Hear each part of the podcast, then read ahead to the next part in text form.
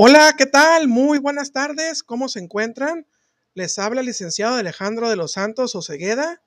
Soy abogado y me especializo en derecho de seguros. En el tema de hoy quiero platicarles las diferencias entre lo que es un testamento o bien este, la muerte, cuando muere sin testamento. Bueno, básicamente entre el derecho sucesorio y un seguro de vida. Aunque pudieran ser similares, eh, son totalmente distintos uno del otro. Vamos a empezar por lo principal, el testamento. ¿Qué es, qué es testar? Testar es una persona capaz, es un acto personalísimo llevado a cabo por una persona capaz y esta persona en dicho testamento dispone para que después de su muerte ciertas personas o determinadas personas o, en o X o Y hereden los derechos, obligaciones y bienes que esa persona tuvo en vida. Cuando hablo de persona capaz, dice la ley que todos somos capaces para testar eh, con sus debidas excepciones. Algunas de ellas son cuando la persona es menor de 16 años o bien cuando se encuentra en algún estado de interdicción. Por ejemplo, una discapacidad mental, este, que, no, que no se valga por sí mismo, ¿no? Que, no, que no sea autosuficiente aunque hay ciertas este, excepciones, como cuando se encuentran en algún estado de lucidez, pero tiene que venir acompañado de un, cierto certificado médico. El mismo médico debe estar como testigo al momento de, suscribir el testamento, igual que ciertos testigos y aprobado por el juez, ¿no? Pero bueno, eh, son temas que los abordo en otra cápsula, no quiero desviarme de, de lo que voy a platicar. Entonces, reitero, el testamento es un acto personalísimo porque solamente lo hace uno, a su disposición, a su entera libertad. No puede ser asesorado por nadie. Me refiero a que, bueno, más con el notario, es solamente tu presencia ante dos testigos y ahí se suscribe el, testamento, ¿no? Entonces, por ejemplo, la ley dice que los médicos tratantes, cuando al momento que el de Cujus eh, este, suscriba el testamento, se encuentran impedidos para heredar, salvo que son familiares directos de este último, ¿no? O los ministros de culto, los familiares de estos, o inclusive los mismos este, testigos, este, si el, el de Cujus los nombra como herederos, quedaría invalidado esto, ¿no? Son algunos requisitos que marcan los códigos civiles de cada entidad federativa, que igual vamos a abordar en otros, en otros, en otras cápsulas, ¿no? Pero bueno. Eh, el testamento independientemente de la causa del fallecimiento, se va a llevar a cabo la sucesión. En cambio, un seguro de vida, el seguro de vida es un acto intervivos. ¿Por qué? Porque se suscribe entre contratante y aseguradora y al fallecimiento la aseguradora pagará dicha suma asegurada a los beneficiarios designados siempre que la causa del fallecimiento no recaiga en alguna exclusión que se encuentre prevista en el respectivo contrato de seguro. Como pueden ver, eh, los requisitos aquí es, está sujeto a los requisitos de asegurabilidad. En este caso de acá, cualquier persona puede testar, siempre y cuando pues, no se encuentren los impedimentos por ley. En el otro caso, cualquier persona puede este, asegurarse en un seguro de vida, siempre que no se encuentre fuera de las políticas de suscripción. Hay una gran diferencia ahí. La segunda, en un testamento hay herederos y hay legatarios. Los primeros heredan a título universal. Un ejemplo, supongamos que esto que se encuentra detrás mío es toda la masa hereditaria, es todo el pastel. Entonces, hasta que no se haga la partición, que esto es cuando dividen el queso, se parten el queso, decirlo de una manera coloquial, pues todos tienen derechos, perdón, todos son este, herederos universales, ¿no? De todo esto. En el seguro de vida es acorde a los porcentajes que se designen para cada beneficiario. Por ejemplo, puede estar como beneficiario mi esposa con un 50%, mi mamá con otro 25%, mi tía con un 10% y mi hijo con un 15%, ¿no? Puedo dar un ejemplo. ¿A quién importa? Este, son diferentes personas. Cada una tiene su respectivo porcentaje. Pero ¿qué pasa si uno de ellos fallece? Entonces su monto se distribuye uniformemente este, entre el resto de los beneficiarios. En la parte hereditaria, no. ¿Recuerdan el ejemplo que puse de heredar por cabeza o por estirpe? Por e, el ejemplo eh, que eran tres hijos, que fallece el papá de manera intestada, no tenía esposa, y uno de los hijos falleció y ese a su vez tenía este, cuatro hijos. ¿Qué pasa aquí? Es 33% para, para cada uno, ¿no? En este caso, 33 para la hermana, 33 para la otra hermana, pero ese 33% se va a dividir entre los cuatro, hijos. Entonces, este, lejos de que se hubiera dividido en 6, ese 100%, por ejemplo, 6 entre 100, porque los cuatro hijos y las, y las dos hermanas, no pasa así. Es el 33, 33, y el 33 que le correspondía al hermano que fallece se pasa entre los cuatro hijos, ¿no? Entonces, 33 entre 4, estamos hablando que correspondería a 4 eh, por 7, 4 por 8, como el 8 punto y pico por ciento, ¿no? Si se fijan, cada uno recibe una porción menor. En el testamento, eh, los, los legatarios son los únicos este, que pueden existir en un testamento.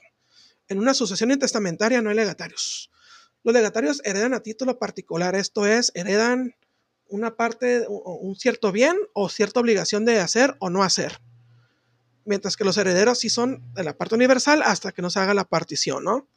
Y los legatarios este, solamente van a responder de manera solidaria con los herederos cuando el total de la masa hereditaria no sea suficiente, cuando la porción de estos, pues de los, de los herederos, no sea suficiente para pagar las, liquidar las deudas que el de Cujus hubiera este, tenido en vida.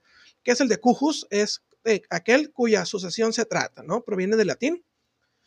Eh, y pues es el de Cujus, o el testador, ¿no? Pues de esa manera. Y los herederos o causa, causavientes, pues estamos hablando pues, de la sucesión, ¿no? Sus sucesores. Un testamento hoy en día se contempla lo que es el público abierto. Esto es, se suscribe ante notario en presencia de dos testigos, creo que elige inicialmente. El notario posteriormente va a leer la voluntad del testador y va a dejar, lo va a, lo va a protocolar y pues él se queda con una copia y el notario lo envía al archivo general de notarías, ¿no? Del lugar donde se suscriba. Y pues al momento de que fallezca, si esa fue, fue su última voluntad, pues a ese testamento es el que se va a llevar a cabo, ¿no? Ahora, el testamento tiene una característica que es revocable. ¿A qué se refiere con revocable? A que el testador en cualquier momento puede volver a cambiar su voluntad. Por ejemplo, supongamos que yo, mi mamá me deja como heredero, pero por alguna razón se enoja conmigo y por sus, porque no le da la gana, le deja, se lo deja a la vecina o alguien más, está en todo su derecho no hay poder humano que pueda yo, no hay nada que yo pueda hacer para evitarlo, porque es un acto personalísimo por una persona capaz, es revocable y como lo comento, pues para que el de Cujus hace para que al momento de su muerte se transmiten esos derechos y obligaciones. Ahora bien, los herederos se encuentran en todo su derecho de repudiar la herencia si consideran, si así lo consideren. Pero una vez que repudian, que eso renuncian a la herencia, posteriormente ya no pueden retractarse. Entonces, ¿cómo se da inicio a, la sucesión testamentaria o intestamentaria? Es a través, una vez que muere el de Cujus. A partir de ahí, da inicio. Igual, en este caso con la aseguradora, con el cobro de la suma asegurada al momento del fallecimiento del asegurado. En el lado de la aseguradora, pues está sujeta a que la causa de fallecimiento no recaiga en alguna de las exclusiones previstas en el contrato de seguro que se ha celebrado ante las partes en el lado del testamento, no importa la causa que dio origen al fallecimiento, con demostrando el puro acta de, función, se lleva a cabo, ¿no? En lo que son los testamentos, esto lo digo de manera muy generalizada, digo, no me quiero meter de lleno al estudio, no es mi, no es mi propósito, la verdad, porque esto va dirigido al público en general. Eh, ah, los códigos este, civiles y las mismas leyes de notarías contemplan un procedimiento especial cuando los herederos no tengan ninguna objeción y no exista alguien más que se oponga. Es más rápido, es más expedito y te ahorras todo el juicio. Entonces las partes acuden ante el notario, dan aviso de la muerte del de Cujos. En dado caso que, haya, que existe un testamento, se, se da apertura del mismo. Si no existe ninguna oposición, se continúa con el trámite. Pero si alguno de los herederos posteriormente no estuviera de acuerdo, el notario lo que hace es dar aviso al juez para que se siga ante el respectivo ante su respectiva sala, ¿no? Ya el notario no se va a hacer cargo. Pues suponiendo que no existía ninguna, que no existe ninguna controversia o inconformidad o nadie se oponga, se continúa la, de todas las etapas del juicio este, sucesorio testamentario, se hacen ante el mismo notario y ¡pum! Listo. Ahora, ¿qué etapas son estas? Las etapas de un juicio sucesorio, testamentario o intestamentario, que es el, se le conoce coloquialmente como sucesorio, es, pues la primera es la apertura, ¿no? El, aviso de, de, la muerte del decujos y el reconocimiento de los herederos. En esa etapa uno tiene que denunciar el fallecimiento del decujos, posteriormente el juez mandará publicar en edictos o en estrados para que cualquier persona, por, un tiempo determinado, para que, cualquier persona que tuviera algún derecho, este, lo manifieste, ¿no? En dado caso que no lo existiera o que no se manifieste dentro de ese lapso, entonces procederá a nombrar este, a, perdón, a invocar una junta de herederos para que posteriormente ellos en común representación nombren a un albacea o bien, si no se ponen de acuerdo, será el juez quien lo haga. La albacea es, digamos, el representante de la herencia. Es quien puede defender los derechos de la herencia, así como, las, así como cumplir con las obligaciones. Hay ocasiones que es necesario asignar a un interventor. El interventor es como el que va a administrar al, albacea, ¿no? Hay ciertos requisitos que marca el Código Civil, este, pero bueno, eso los voy a hacer en otra cápsula, no me quiero meter de lleno en esto. Total, eh, ahí es donde el albacea este, va posteriormente a la segunda etapa, que es el avalúo, el inventario y el avalúo. Va a ser un inventario, una relación de todos los bienes, derechos y obligaciones del de Cujos que tuvo en vida y va a evaluar eh, cada uno de ellos, lo que equivale en dinero y en especie. Para posteriormente, una vez que queden aprobados por el mismo juez, este, este avalúo, y por los mismos herederos o legatarios en su caso, entonces procede a la liquidación. ¿Qué es la liquidación? La otra fase de la liquidación es cuando se paga a los acreedores del decujos. Ahora, este pago también tiene ciertas reglas o cierto orden de pago. De manera muy general, primero se pagan las deudas, deudas mortuarias. Esto es, pues, por ejemplo, cuando uno este, fallece, pues hay que pagar los gastos funerarios, ¿no? Esa es una de ellas. La segunda, las deudas alimentarias. Eh, por ejemplo, el de Cujus pudo, haber tenido una obligación de brindar alimentos a un menor de edad o a un adulto a su cargo. Entonces, este, los deudores alimentarios son los principales acreedores. Posteriormente, se le va a hacer pago a los acreedores del de Cujus. Por ejemplo, lo digo simplemente de ejemplo. Supongamos un crédito hipotecario donde el seguro de vida que, tenía pues, para cubrir el, crédito estaba cancelado. Es una deuda que se tiene ahí, ¿no? Entonces se le tiene que pagar a los, a dicho acreedor, ¿no? Una vez que ya se le se liquidan las deudas que tuvo el de Cujos en vida, el remanente, que es este, lo que haya quedado del pastel, se va a dividir entre los, herederos y se le va a dar a cada uno de ellos. Es la parte de la partición, o partir el queso, el pastel. Y posteriormente la etapa de la adjudicación, cuando ya se suscriben ante escritura pública, ya sea por sentencia del juez o este, en el mismo notario, pues cuando se haga por la vía, este, procedimiento especial que les comentaba, y pues cada heredero queda ya con sus respectivos bien a su nombre, ¿no?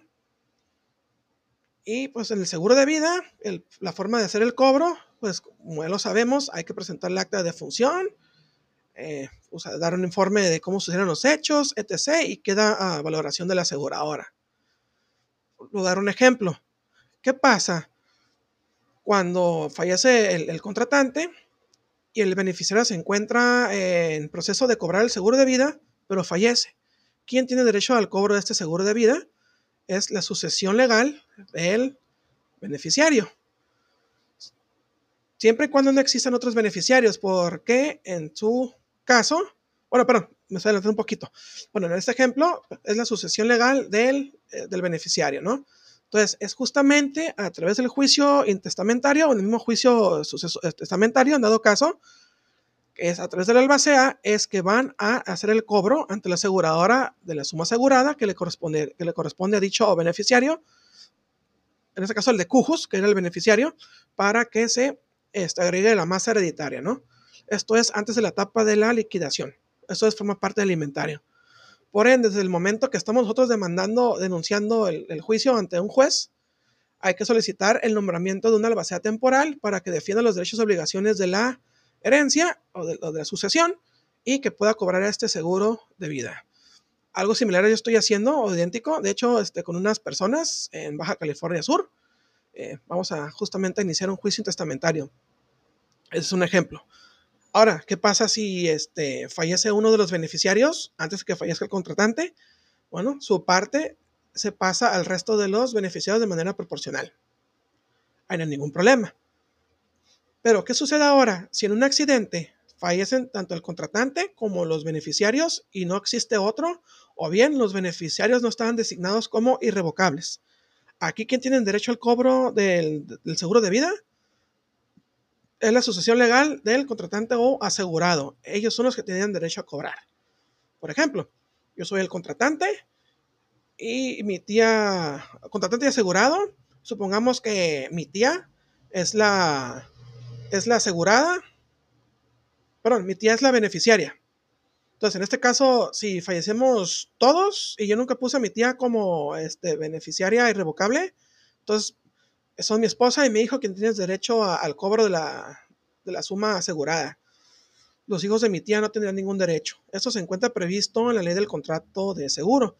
Algo también muy interesante que la misma ley del contrato de seguro prevé es que aun cuando un heredero o legatario eh, renuncie, pero repudie la, herencia, no le exime su derecho al cobro. Vamos a dar el mismo ejemplo que yo estoy, este, del asunto que estoy llevando.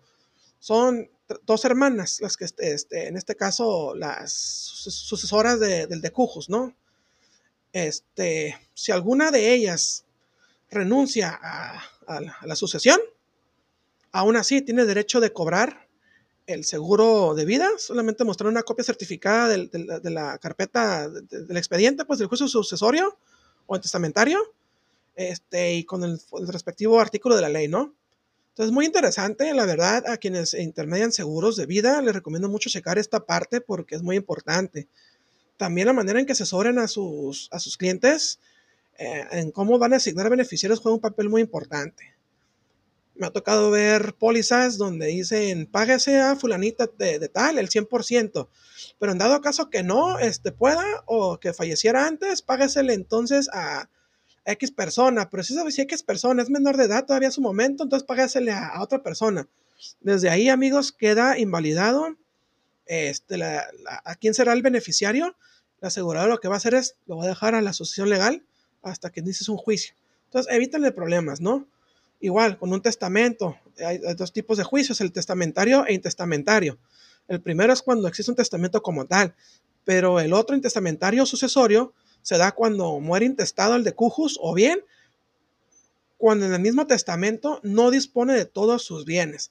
Entonces se tiene que iniciar el juicio este, intestamentario y aquí entran el derecho sucesorio, ¿no? Aquí entiende el mejor derecho dícese que este, un principio del derecho que los parientes más lejanos sustituyen, perdón, al revés, los parientes más cercanos sustituyen a los más lejanos.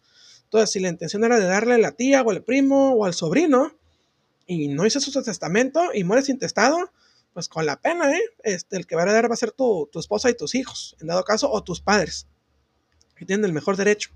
Tu tío, tu sobrino queda fuera salvo que no exista, salvo que tus papás hayan muerto o tu esposa y tus hijos al mismo tiempo, entonces sí, este, pues ahora sí que los, entran los tíos y los, sobrinos, ¿no? Por dar un ejemplo. Pero bueno, espero con esta cápsula este, haber resuelto sus dudas. Si tienen alguna este, pregunta o algo que quieren hacerme, con toda confianza, aquí estoy a sus órdenes. O bien se pueden poner en contacto conmigo en mi página web www.alexsantos.com mx Ahí mismo están mis datos de contacto y mi WhatsApp. O, bien me pueden mandar un correo electrónico a contacto arroba alexsantos.com.mx o mandarme un inbox a mis redes sociales. Muchas gracias y que tengan una excelente tarde. Hasta pronto.